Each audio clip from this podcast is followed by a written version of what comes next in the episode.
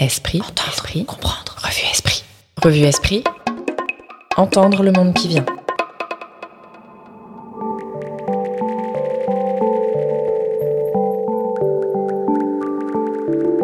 Esprit, une revue dans l'histoire.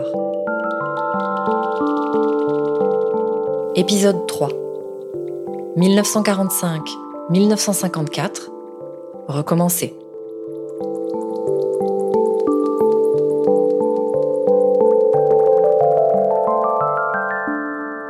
Petit à petit, nous reconstruisons notre maison démolie par la guerre. Depuis décembre, des fondations nouvelles viennent appuyer notre effort. Les collections Esprit nous permettent d'élargir au plan du livre les recherches et les témoignages de la revue. Nous jetons les premières assises d'un centre de pensée continue destiné à relier les diverses branches de notre recherche. Un secrétariat spécial est affecté à nos liaisons étrangères. Ce sont les signes d'une étape nouvelle. Situation du personnalisme, Emmanuel Mounier, janvier 1946.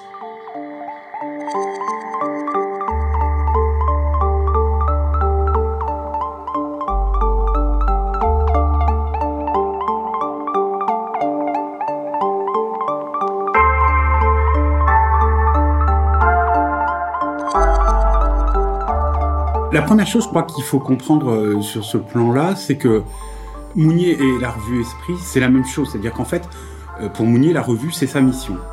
Goulven Boudik, politiste, membre du groupe politique d'Esprit de 1999 à 2005. Qui explique d'ailleurs la difficulté qu'il a eue à ce que la revue disparaisse pendant, euh, pendant l'occupation, sa volonté de, de, faire reparaître la revue à Lyon en 1940, elle, elle naît là, elle naît du fait que pour lui, la revue est quelque chose d'indispensable dans sa vie, dans euh, son parcours. Hein, il a quitté l'université, il s'est consacré à, cette revue et il a sa vie liée à cette revue. Dès que la revue est interdite par Vichy, en fait, euh, Mounier n'a qu'un projet, qu'une intention. Comment la refonder? Comment la relancer? Dans quel contexte on pourra le faire? Alors il ne sait évidemment pas dans quel contexte ça se fera. Euh, 41, 42, euh, l'idée de la libération est encore une idée relativement lointaine, l'idée du débarquement est une idée encore floue. Mais il y pense, et il y pense notamment euh, dès la période lyonnaise en structurant autour de lui tout un ensemble de contacts au sein de mouvements de jeunes, puisqu'il a aussi euh, ses liens privilégiés avec toute une série de mouvements de jeunes.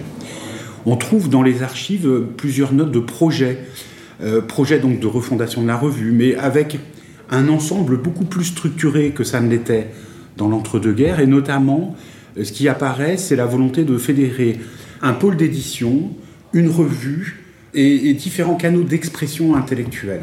Et c'est évidemment la fusion, ou la liaison en tout cas privilégiée, qui va être entretenue avec la revue, euh, avec les éditions du Seuil. Hein, les éditions du Seuil qui naissent en fait au début des années 30, mais comme une toute petite maison d'édition très marginale, et qui vont vraiment être fondées à la Libération, donc par euh, notamment euh, Paul Flamand, qui va en prendre la, direction et qui est très lié à Emmanuel Mounier. On sait que par exemple, dans le succès de la revue après-guerre, il y a quelque chose qui est important, c'est le prolongement de la revue par des livres, par des livres qui sont des succès d'édition, qui sont des best-sellers et qui vont marquer en fait euh, l'histoire de la philosophie, l'histoire des sciences humaines. Je pense euh, aux écrits de Paul Ricoeur, euh, aux écrits de Michael Dufresne, aux écrits de Lewis Mumford sur la ville, etc. Et donc tous ces livres sont un peu la locomotive d'une certaine manière de, de la revue, une des faces et une des facettes de la revue. Sur le seuil, du reste, on peut dire que l'essor de cette maison d'édition a été dû largement à Mounier et à Esprit. Ça, il faut le dire. On l'a oublié. Michel Vinocq, historien, membre du comité directeur d'Esprit de 1970 à 1977. Car d'emblée, Mounier, d'une manière un peu impérieuse, euh, voulait faire du seuil un peu l'édition d'Esprit. En fait, il a dû se contenter de collections. Mais les collections Esprit étaient, alors il y avait plusieurs séries, n'est-ce pas? Et ces collections Esprit ont été la, base d'envol euh, des éditions du Seuil du côté des essais. C'était très original, les grandes maisons étaient encore très littéraires, et que le Seuil a eu et garde encore une identité euh, d'éditeur intellectuel d'essais, d'essais politiques et d'essais philosophiques, etc. Et Flamand, lui, ne tenait pas du tout à devenir évidemment le, subordonné de Mounier, malgré toute l'admiration qu'il avait pour lui. Et il, était du reste très proche de la rue Esprit, où il a pu signer un ou deux articles. Et l'ambition de, Flamand, c'est évidemment de, créer sa maison, une maison indépendante. Mais euh, il est vrai que dans les premières années, la marque d'esprit a été fondamentale. Mounier cherche des locaux après, après la guerre. Jean-Louis Schlegel co-directeur de la rédaction d'Esprit de 2016 à 2020. Et ses amitiés avec Paul Flamand et Bardet, et, euh, dénommé Jean Bardet, deux cofondateurs du Seuil dans les années 30, on va dire, 36, je crois, quelque chose comme ça, à travers le rachat d'une petite maison déjà existante, euh, Cato. Mais donc, il cherche des revues, le Seuil lui propose un, bureau et lui propose d'être éditeur et d'amener des auteurs. C'est à peu près, je crois, le, schéma qui, a, duré ensuite pendant de, longues années. Alors évidemment, ça s'est éteint en partie avec la mort de Mounier, subite. Hein. mais Domnac a pris le relais. Béguin, peut-être. Au début, c'était vraiment les directeurs qui prenaient le relais.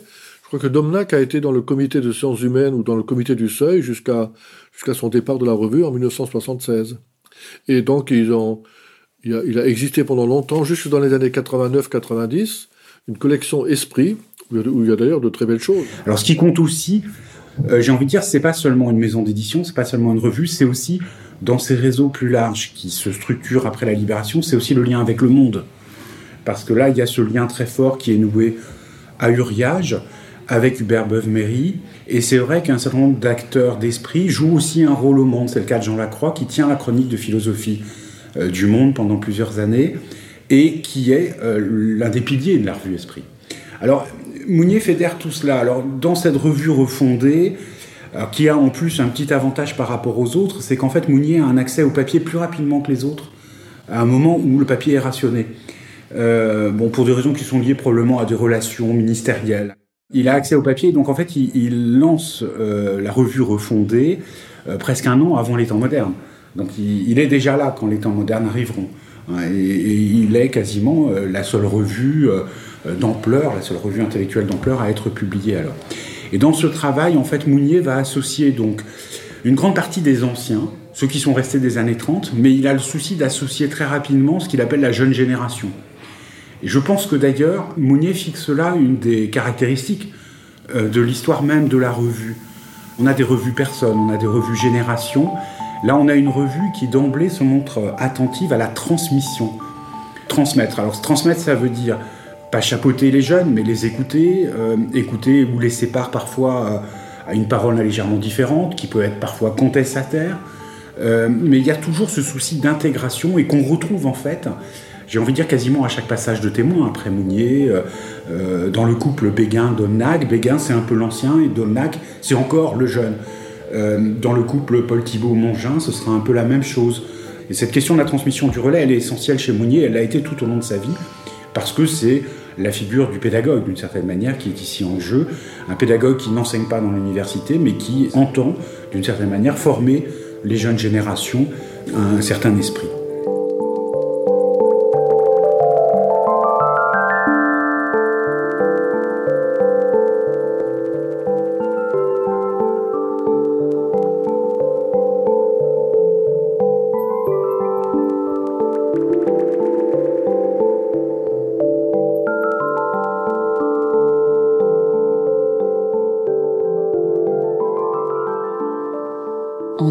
La société sans classe?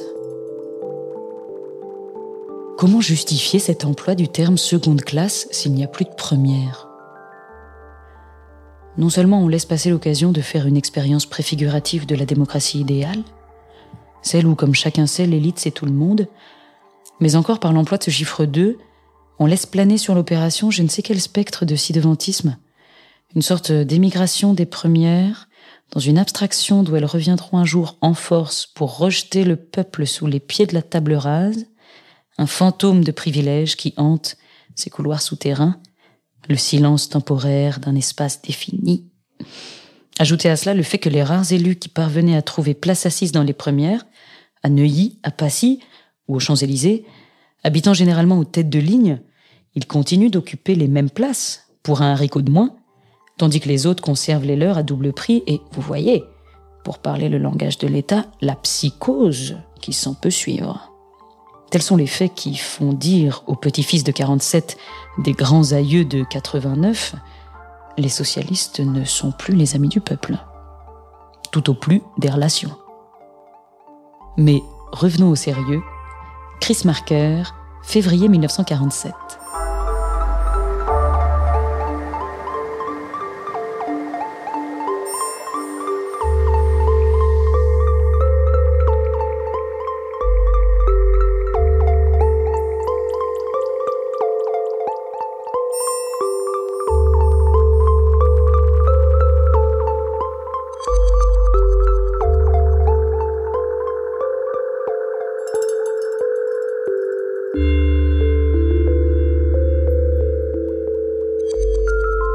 Jean-Marie Domnac euh, va devenir un, des piliers de la revue à ce moment-là, en effet, pas immédiatement, parce que euh, a connu Mounier pendant la, la, Résistance, il est allé au procès de, Mounier par Vichy. Euh, il a été séduit par Mounier, alors qu'il était plutôt réservé au départ. Et puis Mounier le sollicite, et Domnac demande une année pour préparer l'agrégation, il échoue, et là il accepte le poste de secrétaire de rédaction. Secrétaire de rédaction, en fait, il va être très vite beaucoup plus. cheville ouvrière de la revue très rapidement. Euh, et il est le représentant précisément de cette jeune génération. Mais il y a, d'autres noms autour de lui, des gens comme Henri Bartoli pour les questions économiques. Et puis il y a des gens euh, qui sont, révélés euh, dans la résistance, justement. Je pense à des gens comme André Mandouze, par exemple, ou d'autres. Et donc il y a la volonté de, de, refonder. Alors refonder, ça veut dire d'une certaine manière aussi que les problématiques de l'avant-guerre sont plus les mêmes. Esprit, n'est pas seulement une revue, ça n'est pas seulement quelque chose qui est lié avec une maison d'édition dans laquelle il y a les collections Esprit qui viennent prolonger la revue.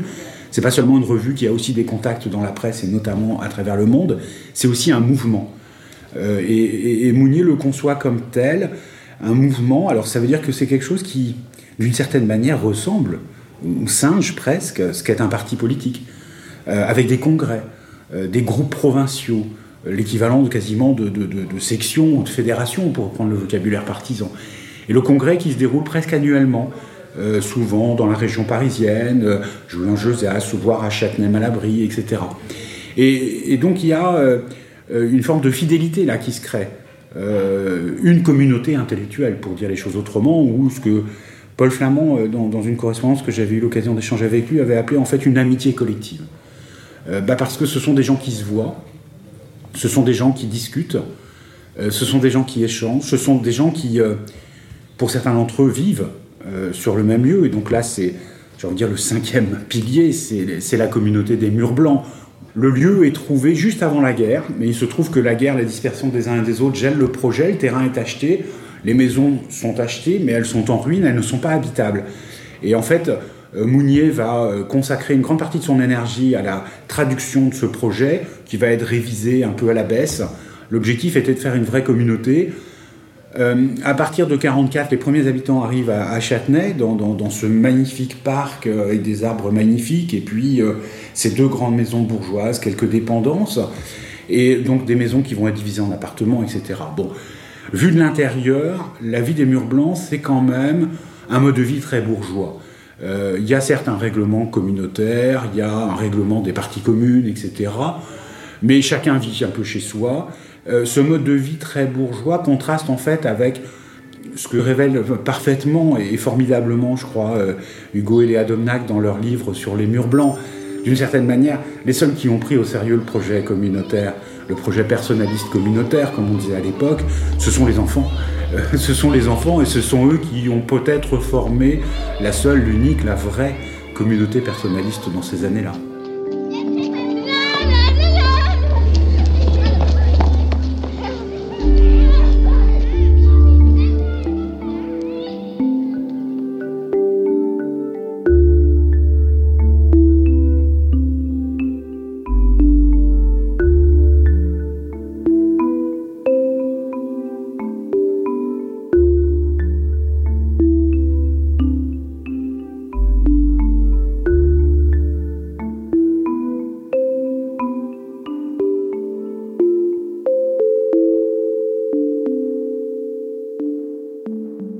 L'entre-deux-guerres, se crée quelque chose qu'on va voir aussi se, perpétuer tout au long de l'histoire d'esprit.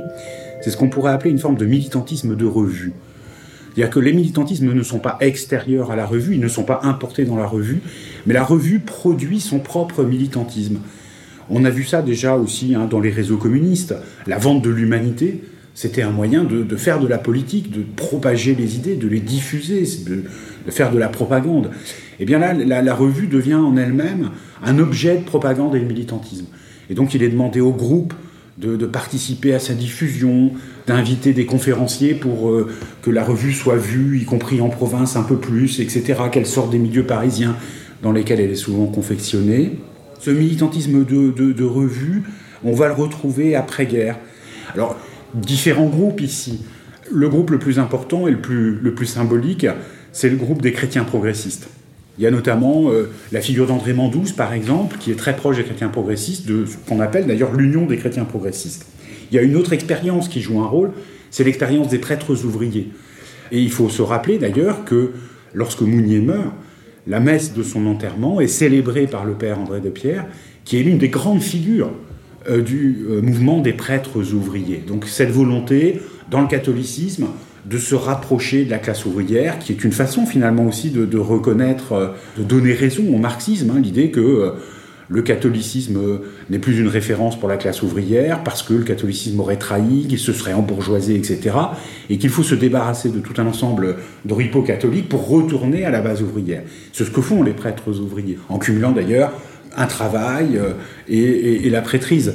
Une expérience qui euh, perdura d'ailleurs jusqu'au début des années 50. Ne traite-t-on pas trop souvent de la question des prêtres ouvriers comme si elle était chose absolument nouvelle dans l'histoire de l'Église? Le problème de fond, celui d'un renouvellement des formes ecclésiastiques, est de tous les siècles. Ce qui est inédit, c'est le caractère de la rupture. Puisque cette fois-ci, il s'agit de rompre avec une chrétienté embourgeoisée, recluse dans ses routines et ses précautions, identifiée à un ordre établi, fermée à l'histoire qui progresse en dehors d'elle, vers des structures qui s'inventent de jour en jour et ne s'imposeront pas sans des luttes acharnées. Mais il en fut de même lorsque surgirent du mouvement de l'humanité les ordres mendiants, rappelant à une société installée dans la bonne conscience les aspects les plus vifs du scandale évangélique. Les prêtres ouvriers et l'espérance des pauvres, Albert Béguin, mars 1954.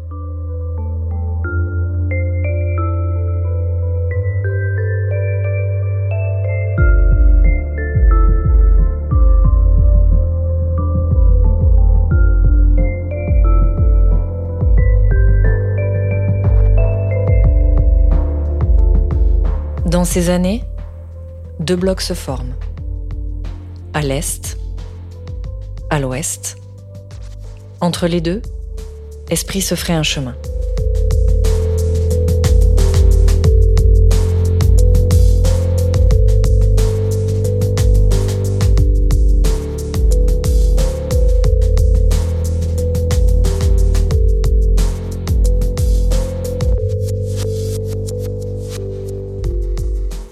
Il faut s'apercevoir qu'après la, Seconde Guerre mondiale, donc euh, au moment du gouvernement provisoire et puis ensuite euh, de la naissance de la Quatrième République, le poids du Parti communiste français est considérable. On est euh, à peu près un tiers euh, des électeurs qui votent pour le Parti communiste. Emmanuel Laurentin, journaliste, membre du comité de rédaction d'Esprit depuis 2013 ce qui euh, conduira à beaucoup d'aveuglement par rapport au communisme dans les premières années de l'après-guerre. C'est-à-dire qu'il y a comme une sorte d'aspiration euh, des intellectuels à rejoindre ce parti communiste, euh, sinon en prenant sa carte, du moins comme euh, compagnon de route euh, en accompagnant cette expérience du Parti communiste français de, de l'époque. Un parti communiste évidemment qui insiste beaucoup en exagérant euh, le nombre des communistes fusillés, bien, bien évidemment, mais aussi qui insiste beaucoup sur le fait que si l'URSS n'avait pas tenu à Stalingrad, eh bien le front de l'Ouest n'aurait jamais pu finir par l'emporter d'une certaine manière et donc faire chuter le régime du Reich. Donc Beaucoup d'intellectuels rejoignent le parti, y compris des gens qui d'ailleurs ont pu à un moment ou à un autre flirter avec, avec Vichy, être dans les milieux, sinon collaborationnistes, en tous les cas les milieux maréchalistes, qui vont, après-guerre, participer à, disons, l'aura du Parti communiste dans la société française. Je serais plus sévère peut-être sur l'après-guerre. Donc, euh, il a été tenté quand même un petit peu par, euh, par, par, le Parti communiste et ses 75 000 fusils. Mais surtout, donc, pour moi, la, faute principale de l'histoire d'esprit, c'est l'affaire Kravchenko. C'est ce procès où, quand même, de façon incompréhensible, alors que apparemment, euh, ça n'aurait pas dû être ça. Euh, ils ont pris, ils ont pris, euh, ils ont pris parti parce que pour, la culpabilité de Kravchenko, le juste procès qu'on lui faisait, etc., ce qui a été abominable, quoi. Hein. rétrospectivement, là, c'est une grossière erreur. Les interminables audiences du procès Kravchenko se sont déroulées dans une atmosphère de scandale, de révélations tragiques et de bouffonneries judiciaires qui en firent comme une parodie sur les tréteaux de la foire du grand affrontement russo-américain. Un président distingué, digne, courtois, des avocats traditionnellement semblables à des diables sortant d'une boîte à ressorts, de beaux effets de manche et de style, entrecoupés de simulacres de batailles rangées, rien ne manquait. Succession des témoins soviétiques récitant sagement leurs leçons, défilé des témoins antisoviétiques tirés de leur camp de personnes déplacées et parlant, les malheureux, selon leur idée fixe, sans bien comprendre que le monde est sourd à leurs griefs. Durant deux heures seulement, la comédie s'est interrompue. Lorsque Margaret Buber Neumann, tranquillement, raconta son histoire, que personne n'osa contester. Il reste ceci encore, ceci du moins, que même dans un monde comme le nôtre, où tout est vicié par les propagandes adverses, le ton de la vérité s'impose. La bonne affaire Kravchenko, Albert Béguin, mai 1949.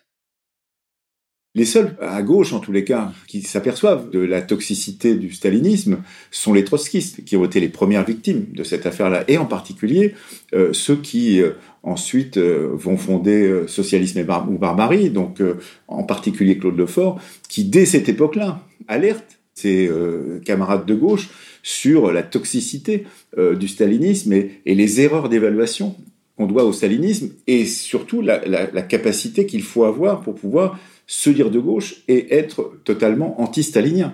Donc euh, cela, il va falloir du temps aussi euh, à, l'équipe d'esprit, une partie de l'équipe d'esprit, pour s'apercevoir que ce compagnonnage de route euh, n'est peut-être pas le meilleur choix stratégique et que en soutenant le Parti communiste, eh bien, qui est évidemment tout à fait majoritaire dans les milieux intellectuels à cette époque-là, eh bien, on, fait une erreur assez considérable. C'est le moment du 70e anniversaire de, de Staline, où évidemment euh, tout un tas de poètes français, de musiciens français euh, qui sont au Parti communiste vont louer euh, la gloire du maréchal Staline. Et il faudra plusieurs années, au moins jusqu'en 56 et le rapport Khrouchtchev, pour s'apercevoir que ça n'est pas tout à fait le, chemin de rose qui était décrit par la plupart des communistes après-guerre, qui a eu lieu, mais au contraire, c'était un, chemin de torture et, et, de mort qui a été mis en place par le stalinisme, en particulier au moment des grandes purges des années 30.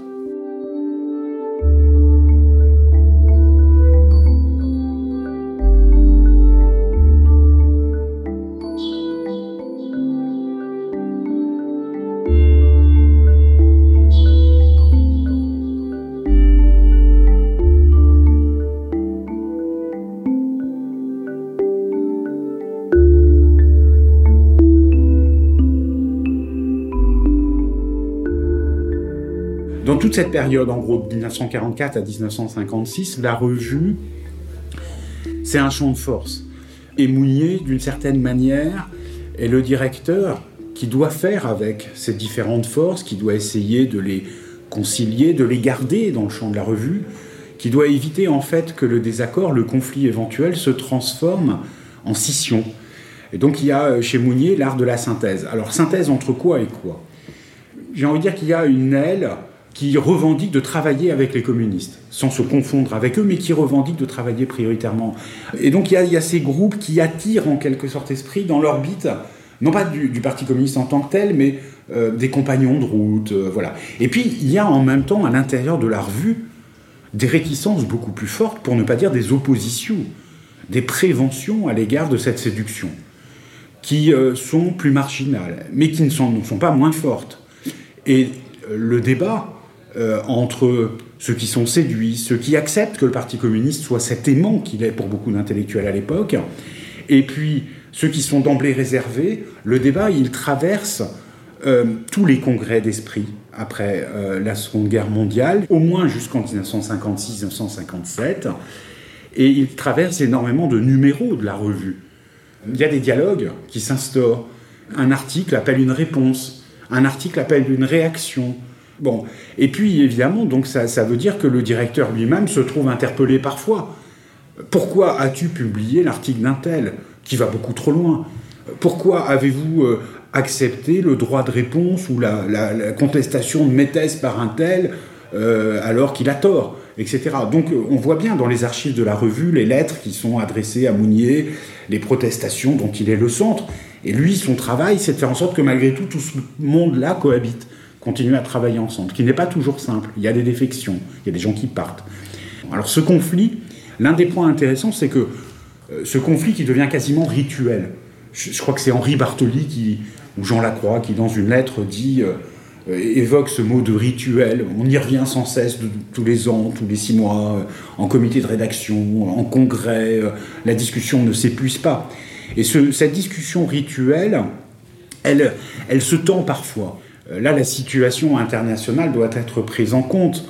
elle se tend d'autant plus que bah, la guerre froide se met en place. Et qu'au sein de la guerre froide, à l'intérieur même du camp communiste, du camp soviétique, bah, il y a du, tirage, euh, il y a de la discussion, il y a du débat, il y a de l'exclusion.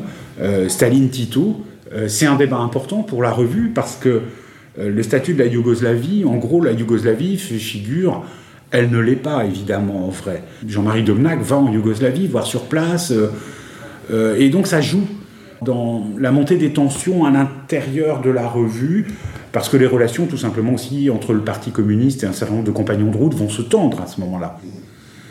En définitive, euh, Esprit et les temps modernes vont avoir des parcours assez différents, vont se croiser. Euh, il faut se rappeler qu'au départ, dans les, temps modernes, Merleau-Ponty et Sartre euh, sont plutôt suspicieux à l'égard du Parti communiste, du communisme, de l'Union soviétique. Il y a des papiers très critiques dans les temps modernes. Il faut se rappeler, par exemple, que c'est dans les temps modernes que paraît la chronique de Claude Lefort sur le procès Kravchenko, sur le livre de Kravchenko. Ce qu'Esprit, lui, ne fait guère à l'époque. Bon. Et puis, à partir de 49, les choses s'inversent. On va voir le rapprochement de Sartre progressivement avec le Parti communiste, notamment au moment des, manifestations de 51-52, les manifestations Ridgeway, etc. Euh, les célèbres papiers de Sartre sur euh, les communistes et la paix.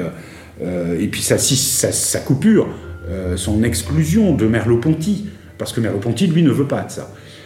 il se rapprochera d'une certaine manière d'esprit. Mais Sartre, lui, s'engage dans la voie du philo-communisme, du compagnonnage de route, au moment où Esprit prend de plus en plus ses distances. Esprit prenant de plus en plus ses distances, mais il y a aussi des résistances à l'intérieur d'Esprit. Et donc il y a du conflit.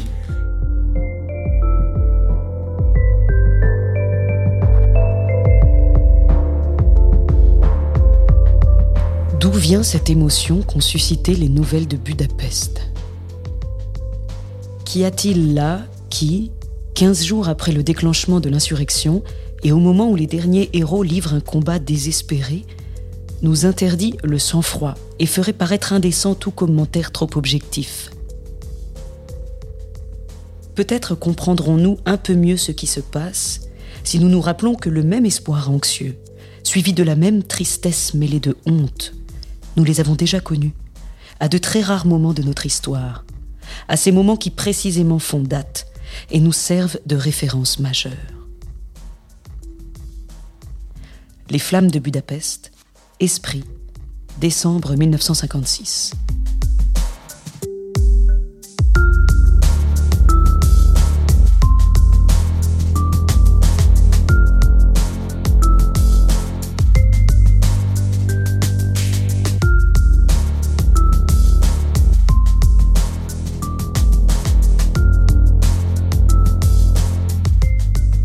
Alors le terme de philo-communisme est peut-être un peu fort parce que ils sont très rares en définitive les textes euh, où ne sont pas euh, émis quelques réserves, quelques critiques. Même quand on témoigne d'une forme de, séduction, euh, il y a toujours une forme de réserve. Mais c'est vrai que la part de séduction à l'égard du communisme, elle est très importante au sortir de la libération et probablement jusqu'en 56. La véritable clôture de cette séduction, c'est le, texte fabuleux qui est signé par Esprit, une signature collective, mais qui est en fait un texte dont on sait qu'il est de la main d'Albert Béguin, euh, qu'il a écrit, euh, semble-t-il, d'un trait de plume, comme un, cri de rage, de colère, euh, contre l'invasion de Budapest par les, chars soviétiques. C'est un texte magnifique, qui s'appelle Les Flammes de Budapest, c'est un texte très dense, qui intervient après un congrès agité, fin 1956. Il n'y a, a, pas eu de départage dans ce congrès. Les différentes expressions ont été autorisées. Même si l'accord se fait sur la condamnation d'invasion, les conclusions en tirées ne sont pas identiques. Et Béguin, lui, en tire une conclusion de son point de vue euh, exigeante. Euh, euh, L'URSS, le monde soviétique ne peut plus être un modèle, une référence, le communisme ne peut plus être une idéologie de référence non plus, donc le Parti communiste non plus. Donc il faut rompre définitivement avec ça, et c'est ce qui, ce qui d'une certaine manière, disparaît en cendres dans les flammes de Budapest.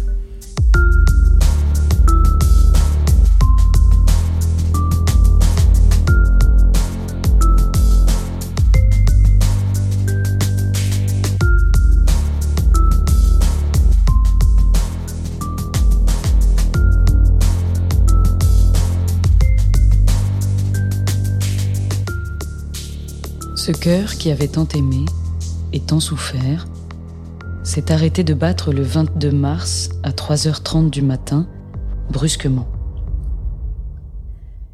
Il est mort d'avoir sauvé Esprit inlassablement pendant 18 ans d'un travail surhumain mené sans répit à travers la pauvreté, la prison, les à-coups d'une revue qu'animait son génie et que sa force a tiré dix fois de la ruine matérielle, poursuivant en même temps une œuvre personnelle qui aurait suffi à remplir une vie.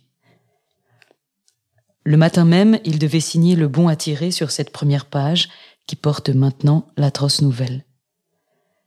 Esprit était le centre de sa vie. Ressentant quelques fatigues ces derniers jours, il avait décidé de relâcher son travail personnel et de tout consacrer à la revue. Il pensait en effet que son œuvre le dépassait, ne devait en aucun cas être abandonnée après lui, et qu'Esprit était le lieu de ce rassemblement et de ce combat plus que jamais nécessaire. Une part de lui-même demeure, impérissable, dont il reste à nous inspirer. L'autre appartient à nous tous, elle dépend de nous tous. Le dernier éditorial qu'il donna à Esprit et que nous devons considérer comme une sorte de testament, il l'avait intitulé Fidélité. La voie est tracée. La fidélité que nous lui devons est de continuer, non pas le remplacer ou lui succéder, c'est impossible. Continuer, esprit. Pour le comité directeur, Jean-Marie Domnac, Paul Fraisse, Henri Marou.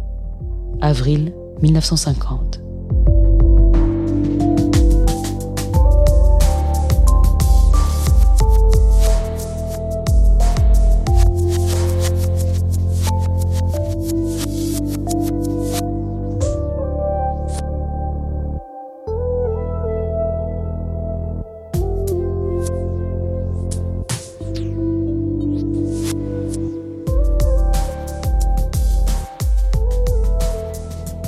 Moment où Mounier disparaît, Mounier disparaît brutalement euh, en mars 1950. Au moment où il disparaît, c'est un moment de tension extrême au sein de la revue, et c'est un moment où Mounier dit il faut qu'on change, euh, il faut qu'on réfléchisse, il faut qu'on prenne un peu de recul. Euh, nous ne pouvons plus être aussi esclaves en quelque sorte, aussi dépendants du Parti communiste. Euh, et, cette ligne-là, cette réorientation, alors c'est même un texte majeur dans l'histoire d'Esprit, même s'il est très peu connu parce qu'il est dans les archives, c'est un texte qui s'appelle Où va Esprit. Et il a été publié dans, le bulletin intérieur des groupes Esprit, c'est-à-dire, on parlait du mouvement tout à l'heure, hein, c'est le, bulletin que le mouvement s'est donné et dans lequel sont posées un certain nombre de questions internes donc ils ne sont pas forcément débattus dans la revue immédiatement, mais dont on voit ensuite la trace dans l'évolution de la ligne éditoriale de la revue. Et où va Esprit? Bah, Ça dit bien que Mounier, au moment où il disparaît, il, se pose des questions. Alors ces questions, est-ce qu'elles sont réglées par sa mort ou pas? J'ai envie de dire, la disparition précoce, d'une certaine manière, d'Emmanuel Mounier, évidemment, est un drame euh, pour beaucoup de ceux qui l'ont entouré. Euh, parce qu'il y a ce côté un peu euh, charismatique, ce côté un peu christique. Je disais tout à l'heure, la revue, c'est sa mission. c'est qui est presque sacrificielle. Domnac le dit d'ailleurs dans, dans, dans, dans son, son, journal. il y avait eu une première alerte de santé dont il n'avait pas tenu compte. Il avait continué à s'épuiser au travail. Et quand on le retrouve mort, c'est à sa table de travail. Hein, euh, au milieu de la nuit, euh, le 22 mars 1950. Et d'une certaine manière, la mort de Mounier est à la fois un drame, mais elle est aussi une chance. Elle est aussi une chance parce qu'elle intervient à un moment donné où il y a cette hésitation sur la ligne éditoriale. Où en fait, il est dit et il est suggéré à ceux qui vont hériter de la revue, ben, voilà ce qu'est l'héritage, et l'héritage, il est fragile. L'héritage, il n'est pas fixe. L'héritage, c'est surtout une série de questions et d'hésitations. Et, c'est à ce moment-là que dans la succession de Mounier se jouent aussi des choses. Euh, certains vont vouloir que la revue s'arrête. Au nom de cette idée, c'était la revue de Mounier, et nous ne pouvons pas, nous ne serons pas à la hauteur. Euh, conservons d'une certaine manière cette idée que Mounier était une forme de Christ et de personnage charismatique qu'on ne remplacera pas. Euh, Jean Lacroix va plaider pour l'arrêt de la revue. Mais évidemment, d'autres acteurs ont un intérêt à la continuer. Ceux qui pensent qu'on peut la continuer, il y a un acteur qui a probablement un intérêt à la fois intellectuel, mais aussi peut-être un peu économique. C'est Paul Flamand, le directeur des éditions du Seuil. Et on le sait, on le remarque dans les archives d'Albert Béguin à travers deux lettres, et notamment un petit mot sur une carte de visite. Euh, j'aurais grand besoin de vous parler de choses sérieuses. Euh, écrit-il à Albert Béguin, qui est pressenti comme successeur de Mounier, mais qui est pressenti surtout par Paul Flamand. Parce que derrière, il y a aussi euh, les collections Esprit, il y a ce lien presque fusionnel entre les éditions du Seuil et, la revue à ce moment-là. Et Paul Flamand veut que la revue continue. Mais qui? Jean-Marie Domnac est secrétaire de rédaction de la revue depuis 1945. En 1950, il est jugé encore un peu jeune, un peu tendre. Euh, d'autant que sa légitimité universitaire est, faible. C'est quelqu'un qui s'est toujours consacré à la revue, qui a plus un statut de journaliste, j'ai envie de dire. Euh, sans que ce soit absolument euh, méprisant, mais qui n'a pas la stature des grands intellectuels de, l'équipe, et dont on peut penser qu'il souffrirait justement peut-être de, cette direction qu'on lui attribuerait sans euh, forcément cette légitimité universitaire qui lui manque. Et donc c'est vers Albert Béguin que, Paul Flamand se tourne, qui va solliciter. Béguin, c'est quelqu'un d'assez marginal en fait au départ. Euh, il est suisse, déjà, euh, même s'il est assez bien intégré depuis quelques années dans les sphères littéraires françaises. Pendant la Seconde Guerre mondiale, il a joué un rôle important dans l'édition suisse, euh, puisqu'à les éditions de la Baconnière, à Neuchâtel, il va éditer toute une série de livres issus de la résistance, de la poésie, euh, etc. la Baconnière va devenir une des correspondantes des éditions du Seuil, et Albert Béguin va intégrer, fréquenter les éditions du Seuil, donc il intégrera progressivement le, comité de lecture. Albert Béguin, donc, est quand même assez marginal. Alors, il a écrit dans la revue dès les années 30 sur l'Allemagne, parce qu'il a accompli le voyage en Allemagne. Il y a été lecteur, il a fait sa thèse sur le romantisme allemand. Et donc, c'est un très grand connaisseur de l'Allemagne, de la langue allemande, et il a vu la montée du nazisme. Il a commencé à écrire dans les années 30 pour euh, euh, signaler la montée des périls euh, en Allemagne. Mais il est. c'est un individualiste. C'est quelqu'un qui a son quant à soi. Ce n'est pas quelqu'un qui a la sociabilité euh, aisée. Euh, c'est quelqu'un qui est plutôt réservé, plutôt timide probablement, d'après le portrait qu'en donne un certain nombre de ses, de ses proches ou de ceux qui l'ont côtoyé. À la fois timide et parfois aussi un peu cassant. C'est donc à lui que Paul Flamand s'adresse. Et Béguin hésite, consulte, il n'hésite pas très longtemps et il dit oui. il dit oui et il dit bon, et puis Jean-Marie Domnac saura mon secrétaire de rédaction, continuité pour assurer la continuité. En fait, Béguin va se trouver dès lors euh, en proie avec cette question qui taraudait euh, Mounier quelques semaines avant, sa mort. Où va Esprit Et Béguin, d'une certaine manière, va être euh, confronté, et peut-être encore plus du fait de sa relative extériorité au, milieu qui est esprit, sa relative marginalité à l'intérieur de ce milieu, il va être confronté en fait à, la montée des tensions entre les, ce qu'on pourrait appeler très rapidement et de manière un peu caricaturale, les progressistes d'un côté, les partisans les plus enthousiastes euh, d'un travail en direction de la classe ouvrière avec le Parti communiste, etc. Et puis des, libéraux, euh, enfin des gens qui mettent plutôt l'accent sur le fait que euh, le communisme menacerait les libertés, qu'il faut trouver autre chose, mais qui peine à se trouver cette autre chose parce que cette autre chose n'existe guère. Et là, il va partir à Rome, euh, où il va mourir parce qu'il a des problèmes de santé. il meurt à Rome dans une presque une quasi totale solitude. Quelques prêtres assistent à son enterrement à la va-vite. Et Jean-Marie Domnac qui est venu l'assister dans ses derniers jours d'agonie, alors que la relation entre Domnac et Béguin n'est pas simple.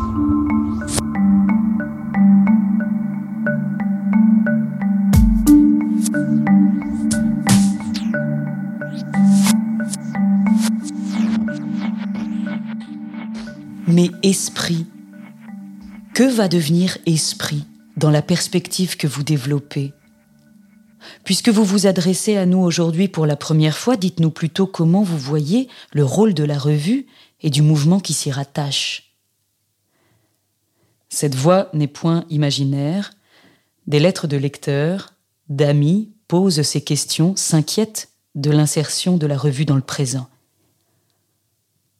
J'ai dit que je me sentais peu enclin au programme, mais je crois que, me référant aux quelques réflexions qui précèdent, je puis donner réponse à certaines interrogations. Fidélité et imagination, Albert Béguin, novembre 1950.